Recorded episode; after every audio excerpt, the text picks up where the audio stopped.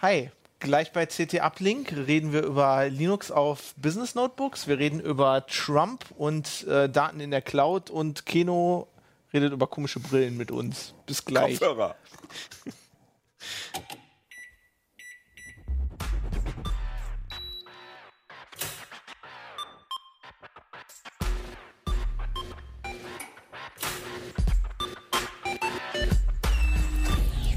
CT Uplink. Moin, willkommen bei CT Uplink. Ähm, ich bin Fabian Scherschel heute mit dabei. Jan Kino Jansen. Thorsten Lehmhüss. Holger Bleich. Tor mit Thorsten fangen wir gleich an. Du bist heute der Publikumsstar. Du wurdest äh, requested. Oh. Äh, ja, da reden wir gleich über Linux, ne? Ach, kann ich rausgehen? Kannst, du, kannst dich mit deinen Kopfhörern beschäftigen. Nee. Genau, gehen wir müssen rausgehen und rauchen. Ihr seid doch nur neidisch. Dass wir nicht so ein tolles Betriebssystem haben. genau. Danach geht es dann über die Trump Cloud oder über Daten in der Cloud äh, im Zeitalter des neuen US-Präsidenten. Jo. Das ist ein ganz lustiges Cover. Ich finde ich find dieses Cover total groß. Ich finde, wir hätten das animieren sollen. Also Oh, so das der, der so ein Trump aus der Box oder so, ne? als, als GIF oder so. Oder nee, aber du kannst das doch mit diesen Lentikularfolien, dass je nachdem, wie du guckst, dass da dann so ein paar Frame-Animationen Oder zumindest eine App, ne? so wie ähm, andere Magazine es teilweise schon machen, dass sie die App-Covers animieren. Stimmt. Aber es sieht gut aus. Ja, finde ich, find ich cool. Ähm, und danach geht es dann über Kopfhörer oder äh, Brillen. Oder ich, beides. Ich weiß es noch nicht so ganz.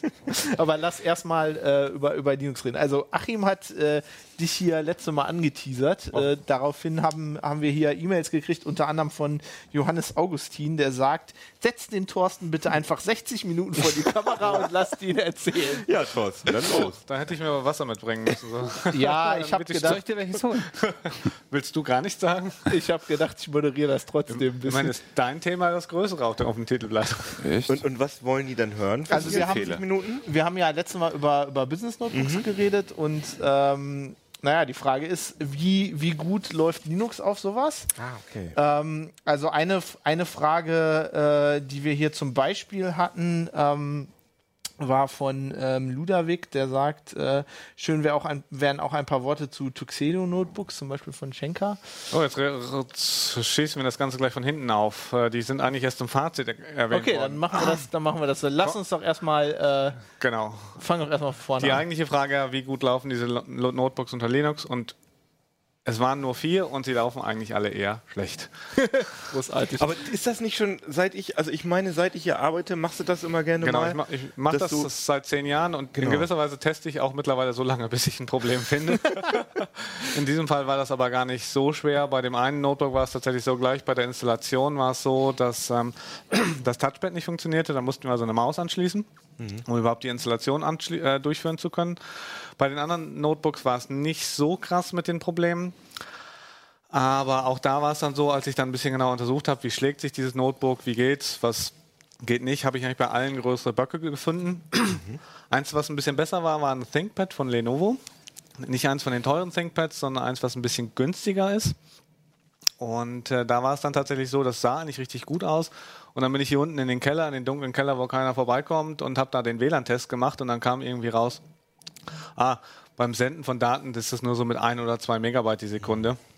Und ich weiß gar nicht, was unter Windows rauskam, da müsste ich jetzt selbst in die Tabelle gucken. Das ist mm, deutlich mehr, irgendwie 10 oder 20, je nachdem natürlich auch, wie weit das Gerät und, äh, entfernt vom WLAN-Access Point ist.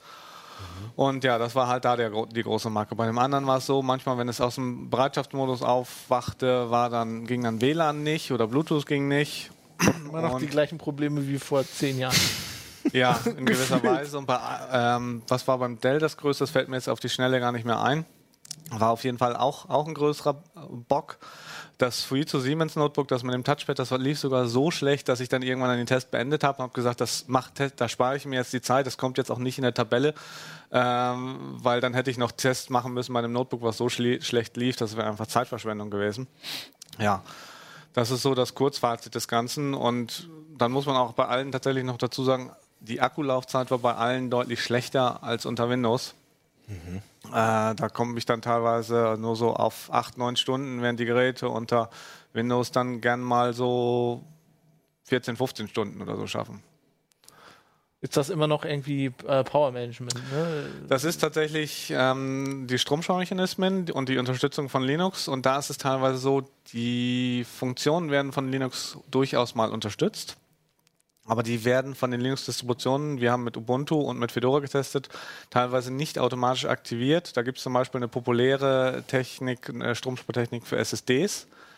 Äh, damit komme ich jetzt auch wieder zum größten, größten Macke des Dell-Notebooks. Ähm, diese Stromspartechnik wird nicht automatisch aktiviert und dadurch war beim Dell-Notebook ist die SSD heiß geworden und die war zufällig genau da bei dem Notebook verbaut, wo man die rechte Hand hinlegt und das war dann ein bisschen eine Handheizung. Also man hat irgendwie die Hände aufs Notebook gelegt, dann, hä, was ist denn hier?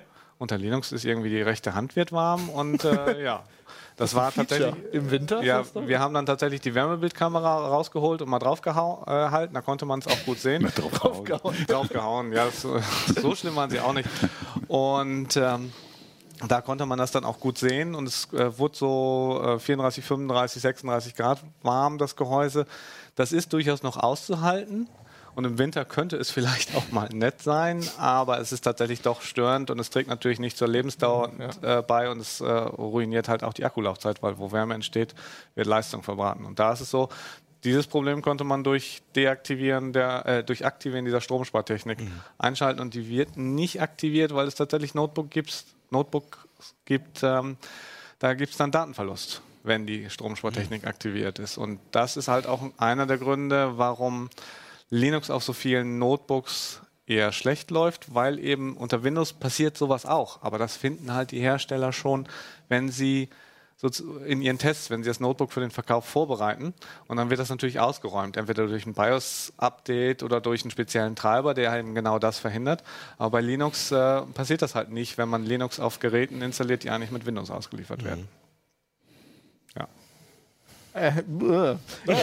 Ich hab, jetzt habe ich so viel gelabert, ich dachte, du wolltest auch mal wieder was sagen. Ja, nee, ich dachte halt irgendwie, äh, dass du den beiden hier, äh, Linux-Hassern hier nicht so viel Futter gibst. Ich dachte, dass wenigstens Ja, sind ja keine Hasser, aber, vernünftig funktioniert. aber ich bin überhaupt kein Linux. Ich finde Also, die ja, ich Idee find- finde ich super. Ich finde das aber- überraschend, dass das noch die gleichen Probleme sind, die ich irgendwie hatte, als ich das vor, ne, als, als ich mich damit mal beschäftigt habe, so vor sieben, acht Jahren. Es ist einfach moderne Hardware, ist einfach komplexer geworden und dadurch müssen Betriebssystem und Hardware viel mehr aufeinander abgestimmt äh, werden, als es äh, zu Zeiten der Fall war, als wir wahrscheinlich mit Computern angefangen sind, irgendwann in den 90ern.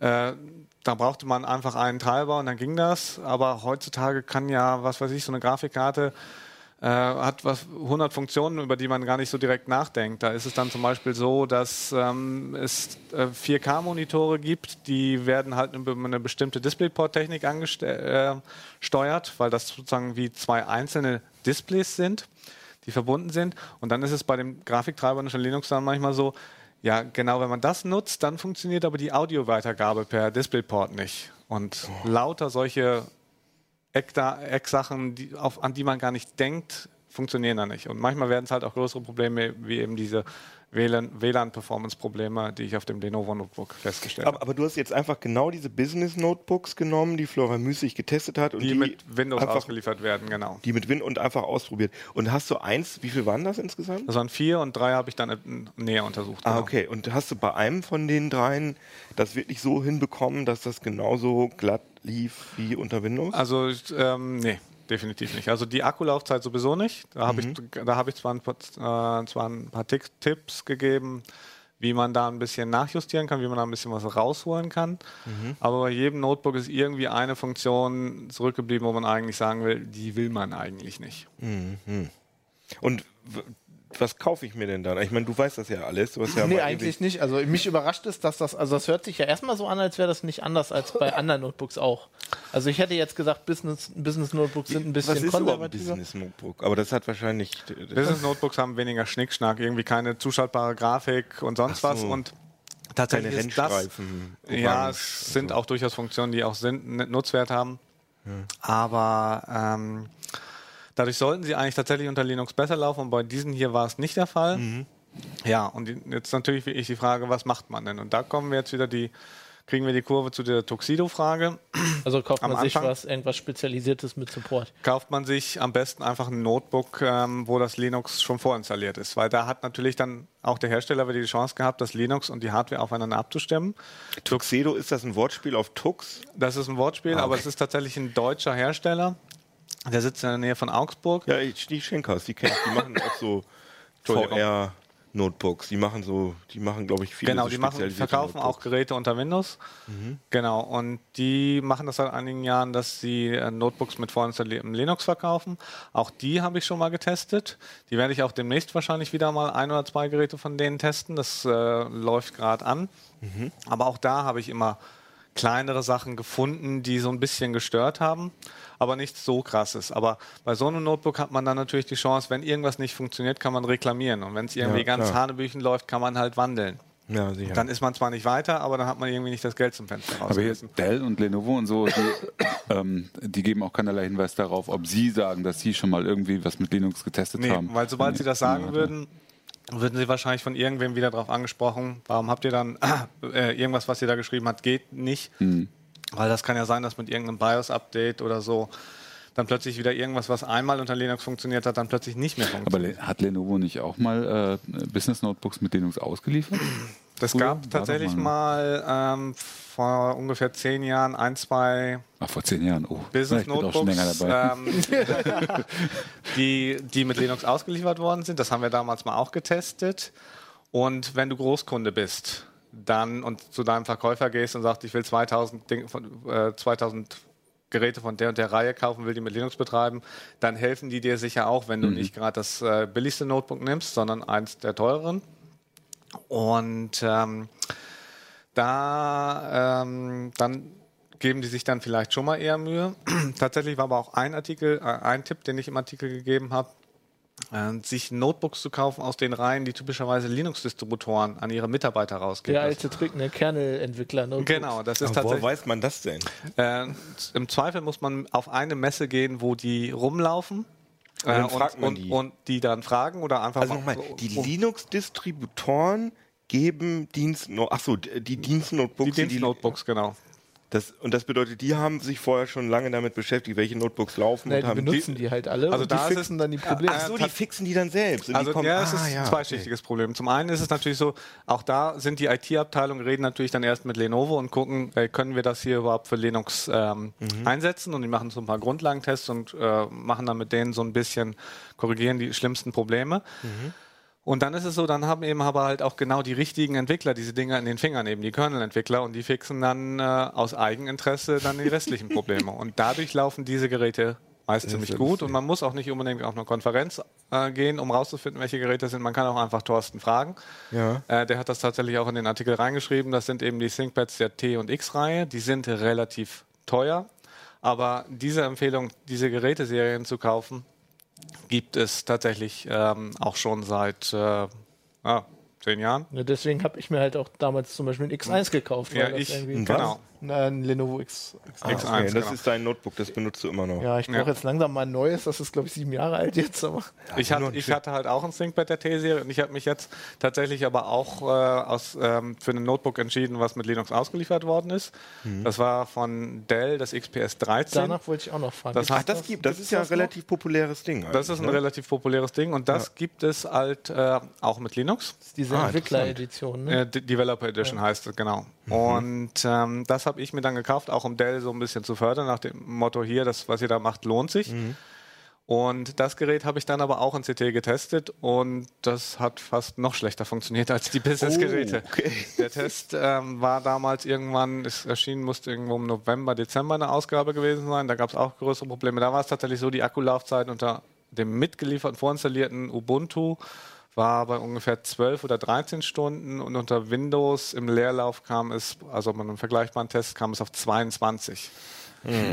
Und ähm, tatsächlich, weil das aber so ein populäres Gerät ist und wie gesagt, weil es mein Popu äh, Privatgerät ist, habe ich mir das jetzt noch mal ein bisschen äh, genauer angeschaut, was da passiert ist. Ich benutze das Gerät nämlich durchaus im Alltag. Auch das hat auch noch so ein WLAN-Performance-Problem beim Senden. Und habe in diesem, im Rahmen dieses Business Notebook-Tests nochmal so einen größeren Kasten geschrieben, wie da der aktuelle Stand ist, ob Dell da die Probleme angegangen ist.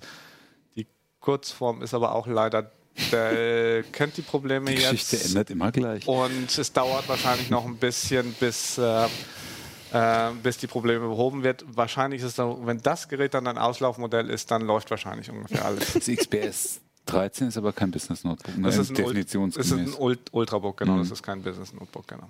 Wie und Ultrabooks, also ich finde diese Definition total weird. Also Kino Ultrabook. benutzt keine Computer. Der Doch, aber ich finde das immer so Ultrabook. Ja, das sind Ja, aber das ist einfach nur diese Marketing. Gartenbezeichnungen, ich glaube, das kann man nicht so ernst nehmen. Ich meine, ich habe ich hab jetzt einen T440, einen, einen Lenovo gerade. Das Hier- würde zum Beispiel mit ziemlicher Sicherheit relativ gut unter Linux laufen. Ja, aber das, ist ein, das haben wir hier als Business Notebook angeschafft, aber da steht Ultrabook drauf. Also so? Meine Definition für ein Business Notebook ist ja, hat das eine Ethernet-Buchse? Ah, okay, das ist nicht schlecht. Weil Ultrabook ist meiner Meinung nach immer nur die Definition davon, dass es nur besonders flach ist. Hm. Genau. Und dass es nichts war's. mit Business oder nicht Business zu tun hat. Wo wir gerade, da fällt mir noch auf, wo wir gerade bei, wo ich gerade über die Ethernet-Buchse geredet habe, es haben auch Leute nach den Docking-Stations gefragt, äh, wie gut die funktionieren. Hast du da irgendwie Die, das ist auch tatsächlich im Artikel näher beschrieben, weil wir hatten die ja da, da habe ich mir die mal ähm, angesteckt. Und da hat mich erstaunt, dass das relativ gut funktioniert hat, aber bei zwei der drei Docking Stations muss man einen proprietären Treiber installieren. Und das geht wahrscheinlich nur bei Ubuntu. Das heißt, bei anderen Linux-Distributionen ist größeres Frickeln angesagt oder es geht gar nicht. ja. Das hat relativ gut funktioniert. Bei zwei von dreien allerdings Ja, nicht. äh, ist, ja, man ist ja Kummer gewohnt, aber das liegt jetzt sozusagen nicht an den Docking Stations, sondern eben tatsächlich an dem Chip, den die da verbaut haben und eben dieser Problematik mit den äh, proprietären Treibern, dass der Hersteller von diesem Chip sozusagen nur solche Treiber anbietet und die dann auch noch für Ubuntu maßschneidert. Da kommt halt dann die Unterscheidung, ähm, dass der Distribution wird dann wichtig. Viele Leute sagen immer, das ist Linux und alles Linux ist gleich, aber da ist dann plötzlich ein Ubuntu ganz anders als ein Fedora oder ein Debian und der Treiber funktioniert deswegen unter Umständen halt auch nur bei Ubuntu. Das erinnert mich an den Kommentar, den wir in der Heise-Show vor kurzem mal hatten, wo wir über Videospiele geredet haben und einer gesagt hat, ich spiele gar keine Videospiele, ich benutze Linux, das ist äh, Spiel genug. Das sage ich ja sonst auch immer gern. Genau. Tux Racer. man, ja, man, hat, nee, man hat genug zu tun, damit seine Treiber gut. zu konfigurieren. Nee, Ähm, eig eig eigentlich ist. Uh, jetzt muss ich doch mal einschreiben. Jetzt Eigentlich ist der. Grund, warum ich Linux nutze, eben, dass ich eben nicht mit Treiber konfigurieren und hantieren muss, weil eigentlich spiele ich ja mein Linux auf und es geht alles, wenn alle Treiber dabei sind. aber, Aber das geht halt manchmal doch nicht. Fun Fact, das ist inzwischen bei an- anderen Betriebssystemen Ich auch weiß, so.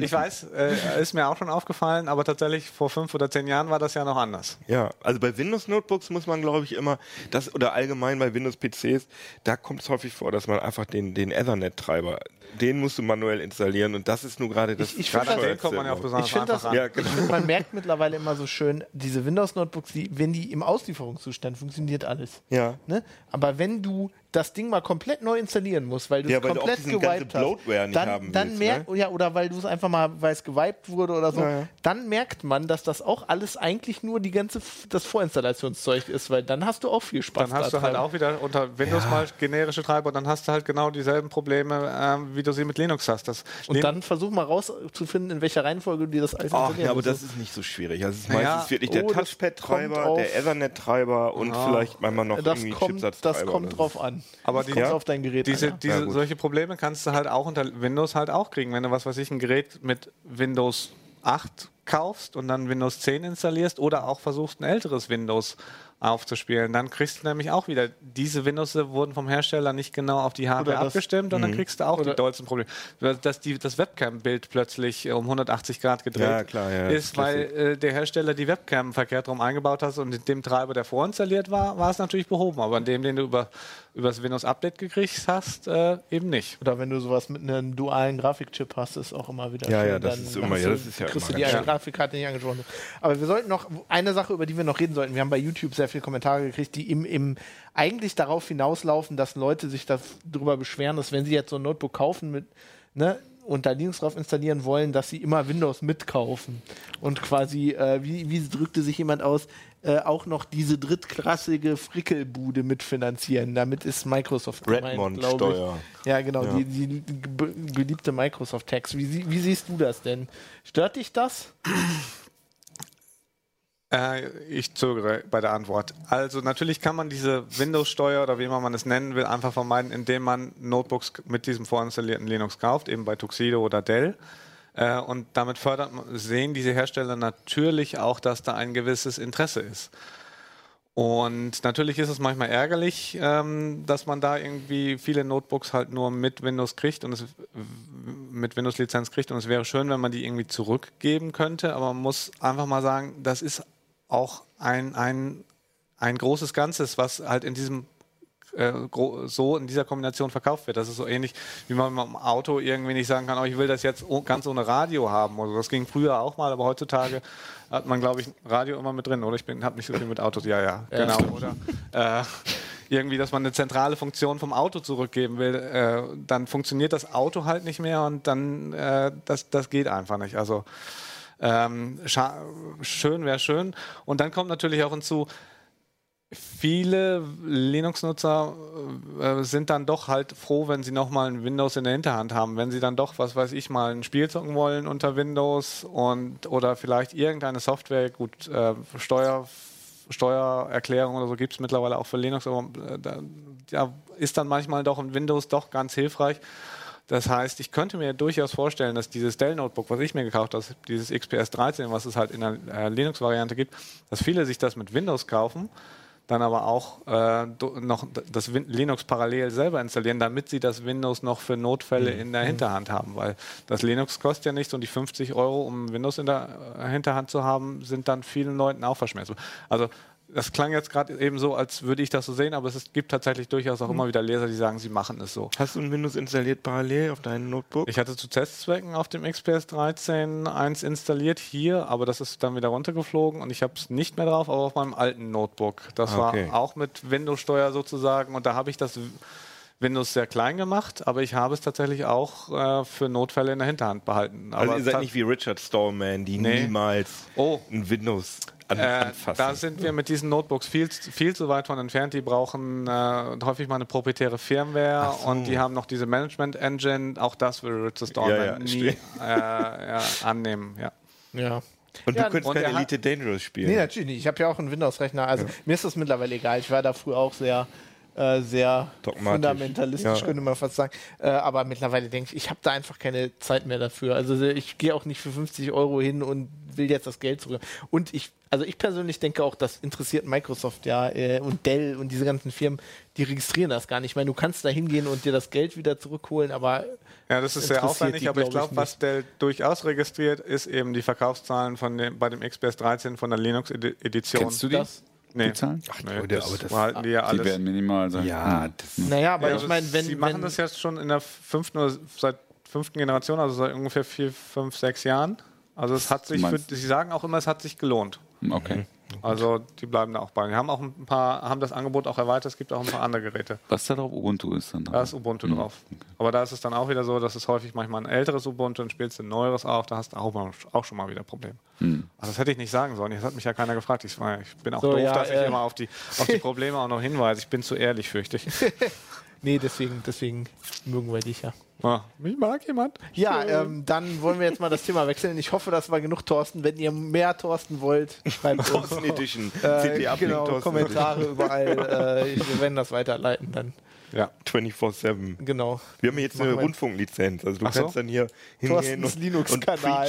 So. Irgendwer, irgendwer hat mal gesagt, ich soll mich hier mal drei oder vier Stunden hinsetzen und alles was, erzählen, was ich über den Kernel weiß. Oh Gott. äh, ja, das ist auch interessant. Ja, das drei. Stunden, aber wenig. Ja, ich also glaube auch drei Stunden kann ich noch mit ein paar Stichworten dann doch noch relativ schnell füllen. Genau, wenn irgendwer mir noch dumme Kommentare oder Fragen hin, hinwirft. Oh, das würde ich aber auch interessant finden, muss ich sagen. Ja? Ja, also eigentlich ist es ja jetzt egal, was man für ein Betriebssystem jetzt hat. habe ich was angerichtet. Was ich Mach ihr beiden das doch mal. Du musst es aber eh, flüstern. Du hast doch ne? eh einen Linux-Podcast nee. mal gemacht.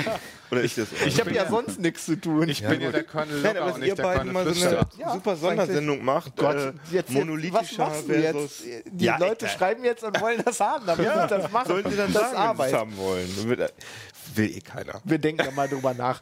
Ähm, ja, eigentlich wollte ich ja überleiten und sagen, es ist jetzt völlig egal eigentlich heutzutage, was man für ein Betriebssystem benutzt, weil die Daten sind eh alle in der Cloud. Damit Cloud. kommen wir, kommen, damit ah, kommen wir zu Holgers Thema. Ähm, ja, ähm, ihr habt euch äh, hier, das, das, das große Titelthema diesmal ist raus aus der US-Cloud mhm. oder aus, aus US-Clouds. Ähm, und ähm, ja, erzähl mal, was ihr euch da angeguckt habt. Ja, wir haben uns am Anfang ziemlich schwer getan mit dem Thema. Also es ist ja, es ist ja auch politisch motiviert, ne, muss man einfach sagen. Also es ist nicht, es, es ist nicht umsonst, es ist nicht umsonst äh, eine relativ bekannte Person, leicht verfremdet auf dem Titelbild. Ach so. Wie wurden die erkannt? Also, ähm, weil was wir da tun, ist, dass wir, es wird sicher Leser geben, die uns das vielleicht auch ein bisschen übel nehmen, weil wir sagen im Endeffekt, wir versuchen es in der Einleitung auch ein bisschen zu erklären. Ähm, es gab einige Vorfälle in der letzten Zeit, äh, begründet durch die neue US-Präsidentschaft, die Anlass zu der Vermutung geben, dass die Daten in den USA nicht mehr so sicher liegen wie noch vor einem Jahr, also unsere Daten insbesondere, also die Daten von Nicht-US-Bürgern.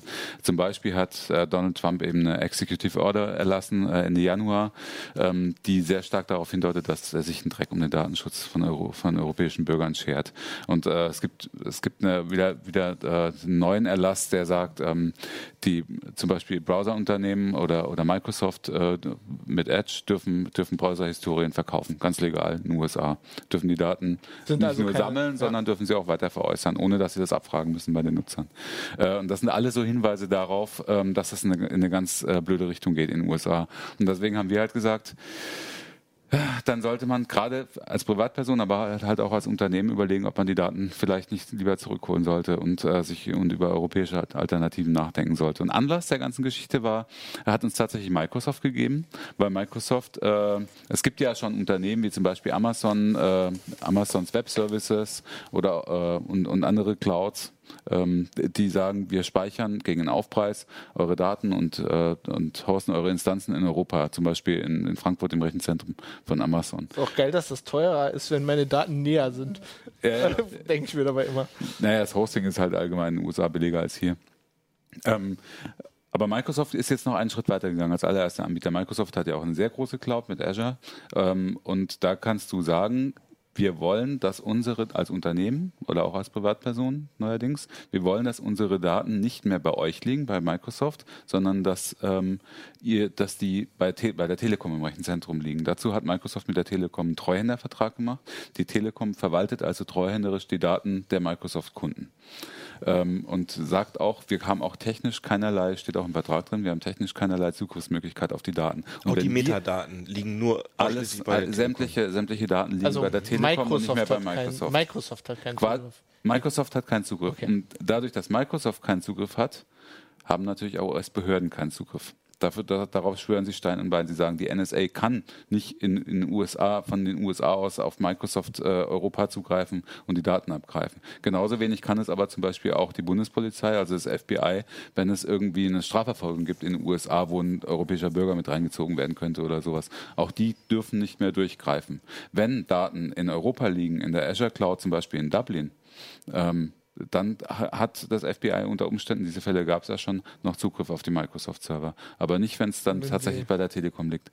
Und es gibt jetzt das erste große Produkt, das ist äh, Microsoft Office 365.de, also Deutschland. Kostet dann auch wieder ein paar Euro mehr pro Monat, äh, pro, äh, pro Kunde. Also zum Beispiel pro Mitarbeiter, weil es ist vor allem, es ist in erster Linie ein Produkt für Unternehmen, weniger für Privatpersonen.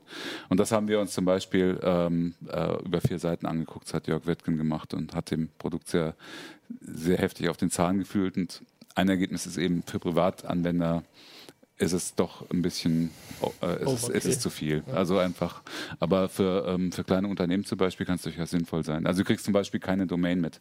Du musst dir eine eigene Domain woanders besorgen, musst die dann da anflanschen und das ist nicht so trivial. Ähm, klar, aber du hast dann natürlich, äh, wahrscheinlich kann dann einfach der BND in die Daten gucken. Ne? Ja, ich wollte die gerade NSA sagen. muss den BND Das ist der kleine Disclaimer, den wir am Schluss auch noch, äh, noch reingeschrieben haben. Klar, es gibt natürlich äh, gerade, also das, das neue BND-Gesetz, was ja auch in, was in Kraft ist mittlerweile, gibt dem BND im Grunde genommen fast ähnliche Befugnisse wie in den USA, äh, der, die NSA die Befugnisse schon lange hat.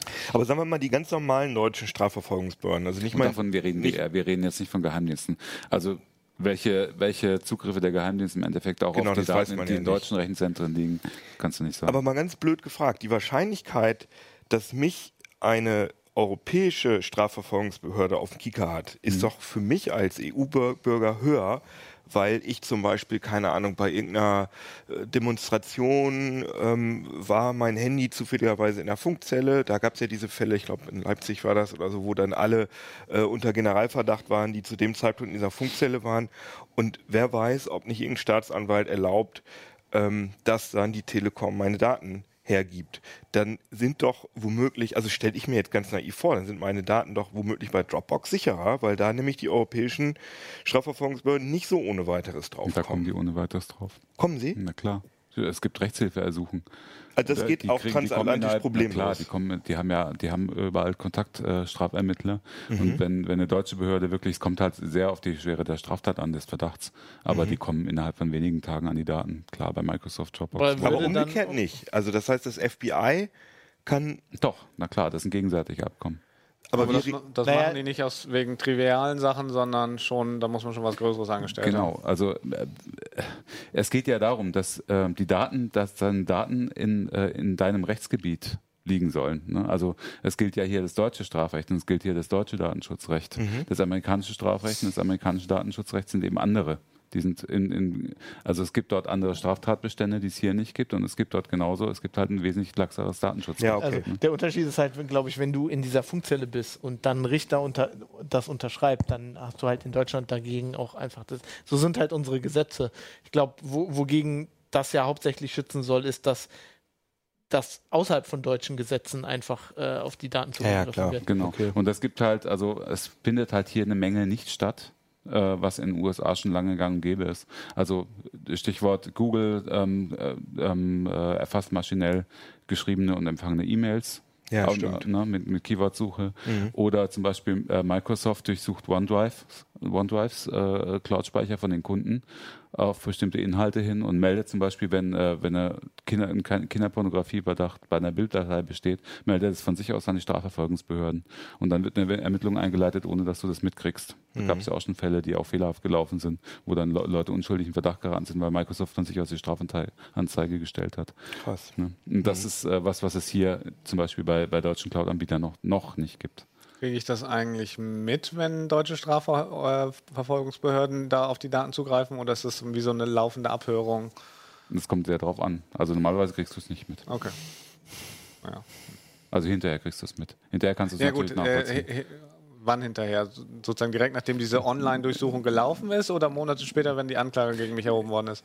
Äh, in dem Moment, wo, wo du irgendwie mit dem Fall in Berührung kommst, also wo zum Beispiel bei dir jetzt eine Hausdurchsuchung stattfindet oder irg- irgendeine andere Maßnahme, in dem Moment krieg, weißt du ja, dass gegen Okay. dich ermittelt wird und ab dem Moment kannst du dann über einen Strafverteidiger auch äh, Akteneinsicht beantragen und da steht ja alles drin, auch was bisher an Ermittlungen so. gelaufen ist. Okay. Naja, und äh, überdies, äh, über, über das äh, Microsoft Office 365 raus, haben wir halt äh, einfach mal eine große Marktübersicht gemacht, für welche Dienstekategorien es adäquate ähm, europäische und deutsche Alternativen gibt, die man genauso gut nutzen könnte.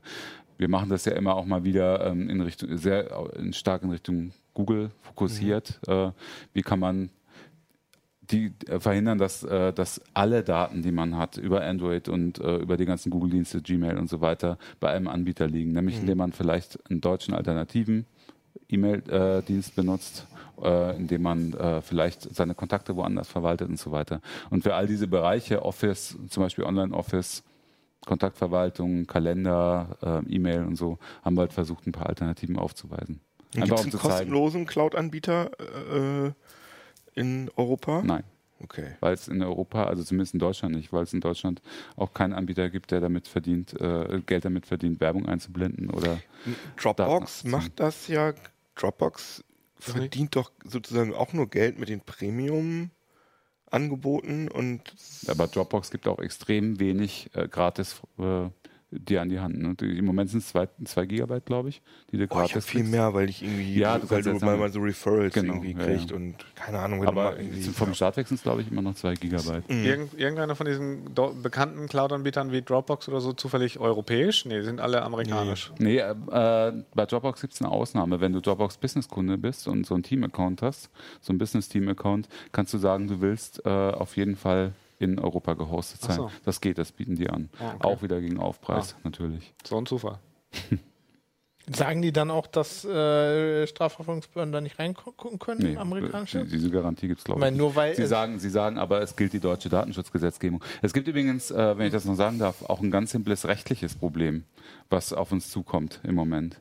Äh, dadurch, dass äh, Trump zum Beispiel diese Order, von der ich am Anfang erzählt habe, diese Executive Order erlassen hat, äh, steht das grundsätzliche Datenschutzabkommen, äh, ähm, äh, das ne? Transferabkommen, das Privacy Shield zwischen USA und, und Europa auf der Kippe, weil die Kommission jetzt auch schon klipp, die Europäische Kommission klipp und klar gesagt hat, wenn er weiter so macht, das ist schon sehr schwierig und man weiß noch gar nicht, welche Auswirkungen das auf dieses transatlantische äh, Datentransferabkommen hat.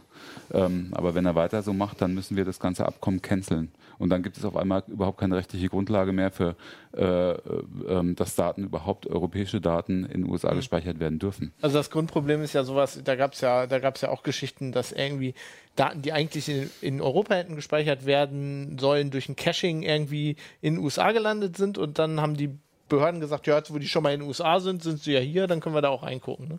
Sowas halt. Ja. Das ist, So ein Zufall. ich meine, ja, so eine Cloud ist halt auch nicht so einfach zu, also Grenz, ne, über Landesgrenzen zu trennen, denke ich mal. Ähm, Ja, gerade Google zum Beispiel sagen, die sagen ja auch, das können wir kaum garantieren, ne? weil wir, also wir, wir, wir haben solche ähm, Delivery-Algorithmen innerhalb der Cloud, dass wir gar nicht genau sagen können, was, wo, wann, in welchem Rechenzentrum Ist ja alles extra so redundant ausgelegt, Ja. dass das, wenn irgendwie die Kapazitäten erreicht sind, dass es dann direkt woanders hingeloadet. Und bei Facebook ist es genauso. Ja, meine, Facebook, hat, Facebook hat natürlich ein großes Rechenzentrum in Europa, in, in Nordschweden. Aber du, wenn du bei Facebook Sachen speicherst, Bilder speicherst, Videos speicherst, hast du überhaupt keine Kontrolle darüber, wo die Sachen jetzt gerade liegen. Und Facebook weiß es meistens selber nicht so genau. Da habe ich sogar ein bisschen Verständnis für, dass die Amerikaner da natürlich überhaupt kein, die haben das überhaupt nicht auf dem Schirm, sondern deren Priorität ist, dass das schnell und äh, effektiv läuft und dann kommen jetzt die blöden Europäer mit ihrem Datenschutzkram und Na ja, gut, aber Raketenwissenschaft wäre es jetzt auch nicht, das Nee, so nee. ein bisschen in Regionen einzuteilen und zu sagen, oh, europäische Daten bleiben in Europa und Ja, aber das Grundproblem ist ja eigentlich ist das ja ist das ja eine veraltete Sichtweise, ne? Das also Das so ist sehe eine ich das. Sichtweise und die will man ja eigentlich auch nicht. Genau. Das ist ja auch das, was wir, ähm, was wir hier, wenn es in der Einleitung, äh, was wir da geschrieben haben, wir haben uns da echt ein bisschen einen abgebrochen, äh, Jo Barger und ich, weil es ist echt, man, man will ja auch nicht irgendwie so protektionistisch irgendwie agieren und man will ja auch nicht sagen, als. CT-Redakteur willst du doch nicht sagen, du, du, ich bin im Internetressort und will sagen, äh, Internet ist ein, ist ein globales Netz, alles Darf toll, aber- aber, muss aber, aber alles in eure Daten bitte bleiben. hier. Ja, ja. das oder ist ja, natürlich ist das total widersinnig. Und du aber, willst in deinem Australienurlaub an deine Daten und dann kommst du plötzlich nicht ran, weil Ja. du vorher nicht dran gedacht hast, dass du nach Australien gehst. Äh,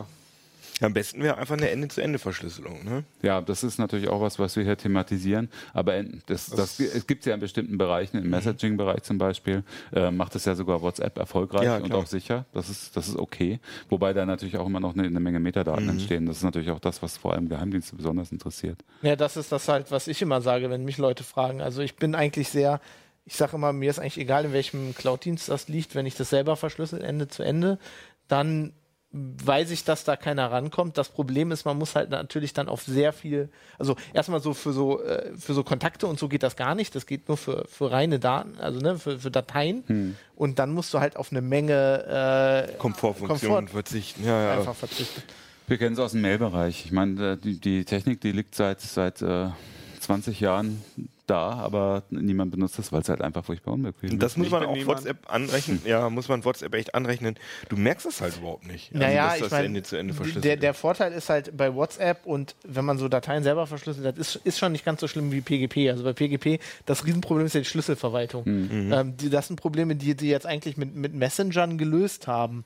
Aber du kannst dann halt Also zum wenn du Beispiel nicht mehr, überprüfst, ob du, äh, wenn ich nicht überprüfe, ob du echt bist, äh, Doch, doch, merke du ich den überprüfst das nicht. einfach auf eine bessere Art als PGP. Also Ja, ja, ist mir schon Na, klar, aber, na, aber na. ich über, die meisten Leute überprüfen das ja nicht. Die machen ja keinen Schlüsselvergleich. doch, bei PGP machen es die Leute tatsächlich. nee, bei WhatsApp meine ich. Da Ja, kannst genau. du nachgucken, ist derjenige, ist Holger, mit dem ich kommuniziere, wirklich Holger und dann können wir uns die Schlüssel. Das machen die Leute ja nicht, aber trotzdem. Naja, aber du hast Haben wir ja, diese Verschlüsselung. Also die Verschlüsselung ist schon mal Ja. da. Äh, und äh, aber du verlierst halt eine Menge Sachen. Also wenn du zum Beispiel ähm, so Sachen wie du kannst keine Volltextsuche mehr machen. Da habe ich heute noch mit einem Kollegen drüber geredet, äh, weil weil du weil die ja in die Daten nicht mehr reingucken können. Und dann Ja, kannst, ja. Du, kannst du viele Funktionen, die halt in Office 365 und so drin sind, äh, einfach nicht mehr so einfach verwenden. Ja, du könntest die Daten natürlich dann alle lokal her her- herholen, da dann entschlüsseln und da dann die Suche machen. Genau. Also das ist ja mit Caching jetzt auch kein Hexenwerk. Also ich benutze Ja. bei Dropbox suche ich benutze ich die Suche überhaupt nicht, sondern das benutze ich einfach als also das wird du lokal könntest natürlich das alles sozusagen. dezentral und alles lokal machen. Aber in dem Moment hast du halt die ganze Cloud-Technik, wie sie im Moment funktioniert, Ja. ausgehebelt. Aber bei Dropbox habe ich die Daten doch sowieso lokal. Ich mach, bin Nee, ja du kannst du auch komplett äh, so so, benutzen, ah, okay. dass du das alles. Okay. Die haben halt auch so Sachen, dass du die Videos, wenn du eine Videodatei und so. hochlädst, dass du das Video direkt, wenn du auf www.dropbox.com gehst, dich einloggst, dann kannst du direkt das Video abspielen. Das wird dann direkt auf dem Server abgespielt oder ein Bild wird dir direkt Oder angezeigt. du? Versionierung für Textdateien, äh, du, du, komplette Suche durch deine ganze Dropbox Box nach Test. Ah, das finde ich unwichtig. Also da könnte ich komplett drauf Ja, verzichten. ich, man kann es ja auch. Also ich mache das ja. Also ich habe größte Teile meiner Daten in, der, in meiner Dropbox verschlüsselt. Also die sind einfach, ich greife auf die irgendwie einen Ordner zu. Also für sowas Und wie geht das. verschlüsselst du das?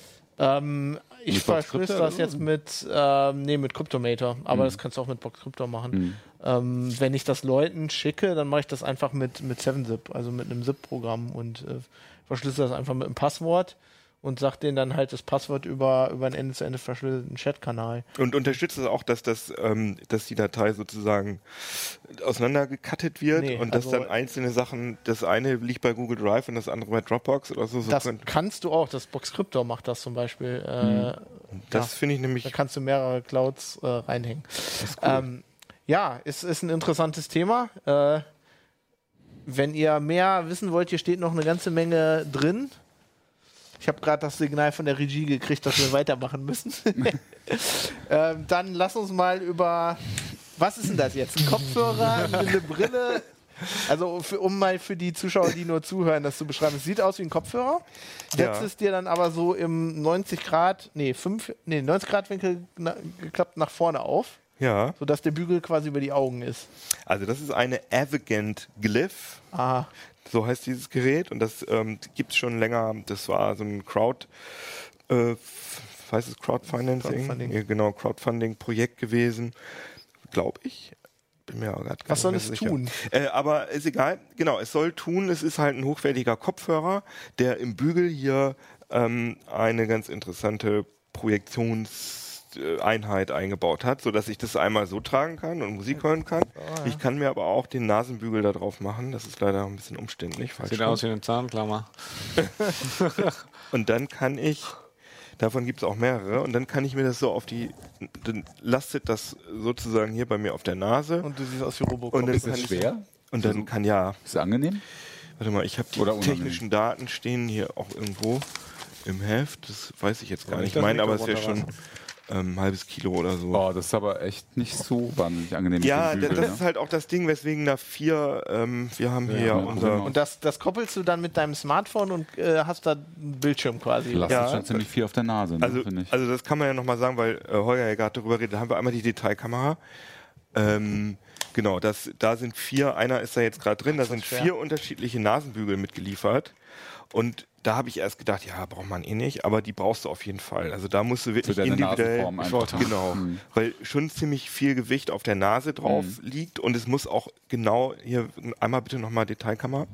Äh, diese diese Augenteile hier, die sind relativ klein, das heißt, die müssen auch genau auf der richtigen Höhe sein. Mhm. Das kann man übrigens auch reindrücken, wenn man will, aber dann sieht Wenn man man es als mehr. Kopfhörer benutzt. Ne? Ähm, ja, wenn man es als Kopfhörer benutzt, muss man auch äh, dieses Ding, warte mal, muss man auch dieses Ding wieder rausholen. Da ist dann eigentlich so eine Blindklappe dabei, aber die ist schon verloren gegangen bei diesem ganzen Gefruppel. Ähm, ja, das ist halt ein bisschen umständlich, muss ich schon sagen. Und was ich aber am umständlichsten finde, ist, dass das kein ähm, Video- und Audio-Streaming ähm, drahtlos per Bluetooth unterstützt. Also obwohl oder per WLAN. Weil das ist ja eigentlich, ähm, also Videostreaming, das ist ja irgendwie ein alter Was, Hut. was willst du denn da drauf anzeigen? Dein was- Smartphone? Nee, nee, ich kann, du, das hat einfach eine HDMI. Äh, das hat einfach, das hat einen HDMI-Eingang und einen Audio-Klinkeneingang. Das heißt, du kannst nicht mal, obwohl der Bluetooth eingebaut hat zum Konfigurieren und so, kannst du nicht, nicht mal Audio per Bluetooth streamen, sondern du musst da wirklich dann hier eine Klinkenbuchse Okay, reinstecken. und dann schließe ich das an meinen Computer an. Oder, oder an dein Handy. Also, Okay, also das ja. ist ja, also Audio ist ja kein Problem. Da hast du ja mobile Ja, Geräte okay, dabei. Kopfhörer Aber ich zum. Video gucken musst du halt, ist hier eine Mini-HDMI. Einmal nochmal Detail, bitte. Ähm, ist hier so eine Mini-HDMI. Äh, Denk an die Buchse. Audio-Zuhörer.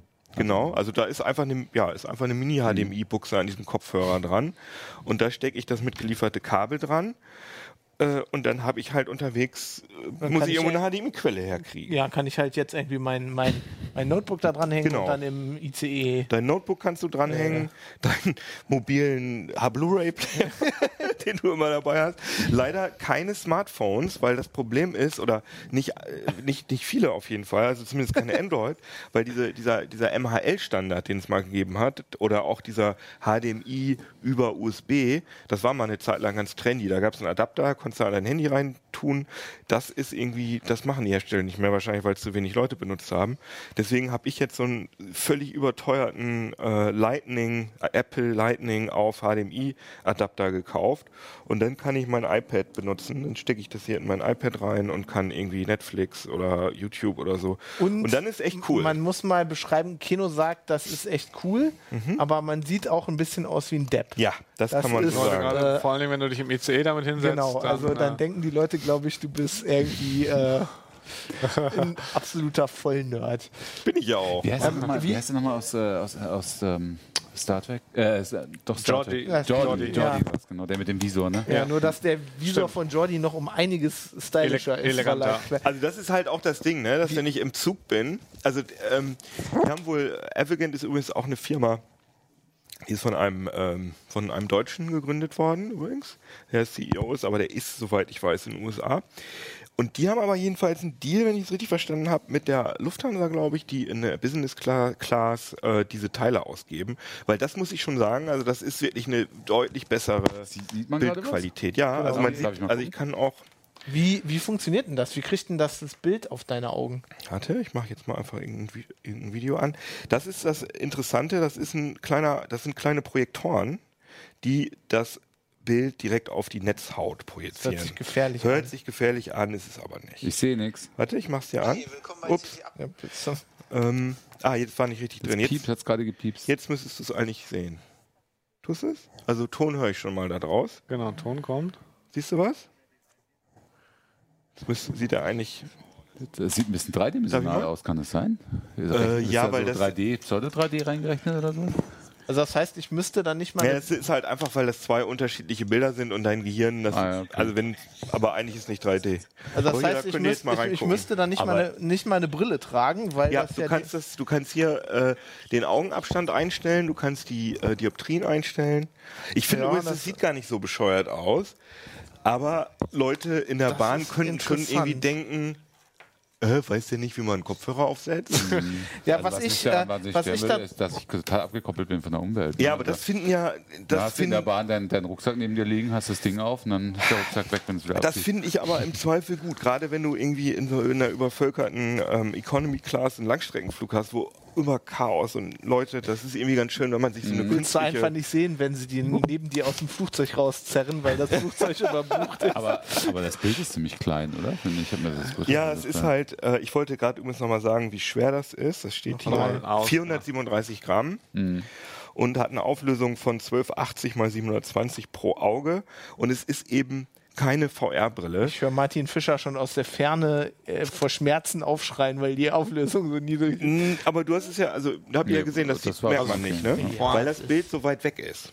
Also bei- wenn das VR wäre, dann würde es ganz schlimm pixelig aussehen, weil VR ja viel, das füllt ja dein ganzes Sichtfeld aus und das ist so, da habe ich mir mal, da bin ich einfach auf so einen Fernseher, habe ich mir das aufgesetzt und bin auf so einen Fernseher zugegangen und habe immer, oh falsch rum, und habe immer geguckt, äh, so dass das Bild in der Avigant Glyph genauso groß aussah wie das vom Fernseher und habe den Abstand gemessen.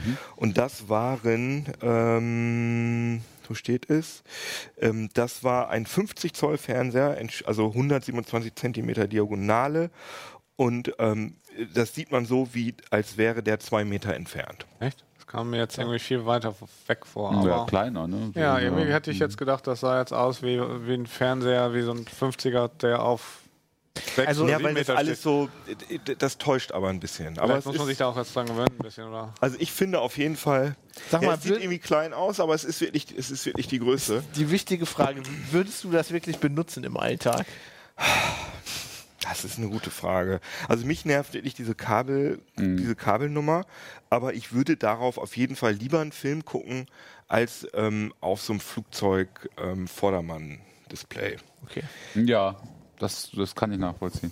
Äh, Aber auch wenn es auf, Das ist auf doch Dauer bisschen- oder? Ja. und wie lange hält der?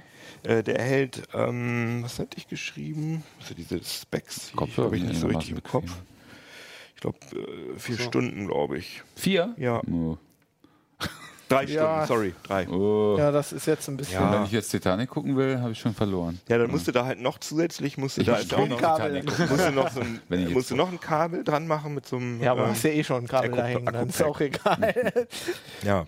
ja, äh, interessant. Also ich denke, so dass das gibt. ich denke, dass das interessant wird, wenn sie tatsächlich das empfund die empfundene Bildgröße noch größer kriegen.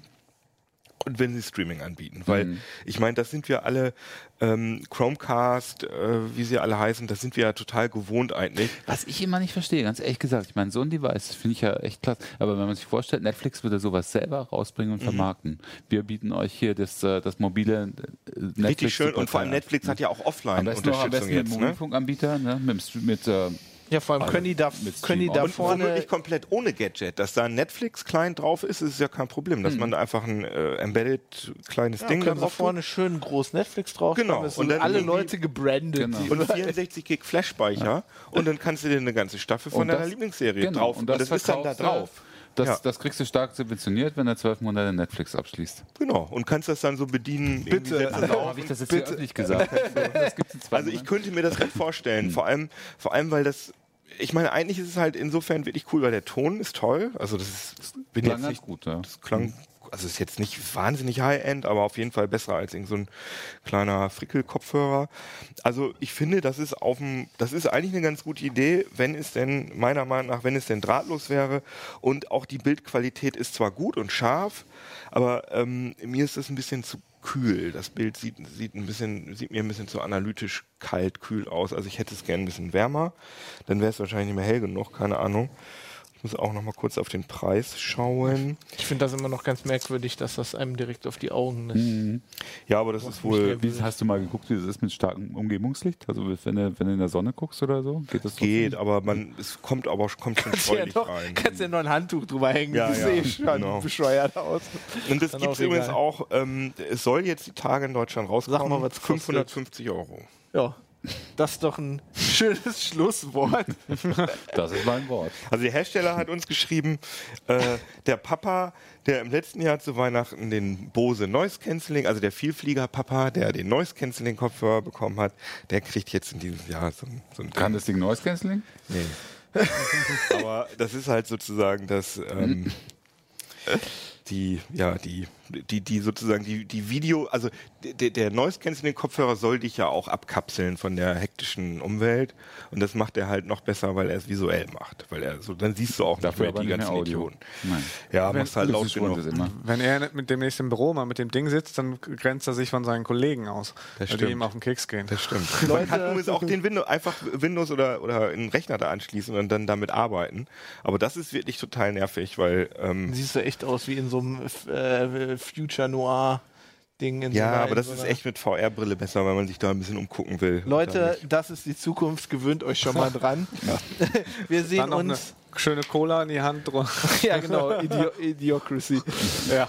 Wir sehen uns nächste Woche wieder äh, mit weiteren spannenden Themen. Denkt dran, wenn ihr mehr Thorsten wollt, äh, Kommentare. Was habe ich dir getan? Hast du mich so quält? Blende mal ein. Wir haben gar keine Einblendung. Oder hatten wir das schon? Ablink.ct.de, genau. Ah. Und äh, frohe Ostern. Ja, Stimmt. Ostern. Frohe Genau. Ostern. Ostern. Schönes. Lasst es euch gut gehen. Ciao. Ciao. Ich setze ich setz auf. Ah, herrlich. Endlich muss ich euch sehen. CT. Uplink.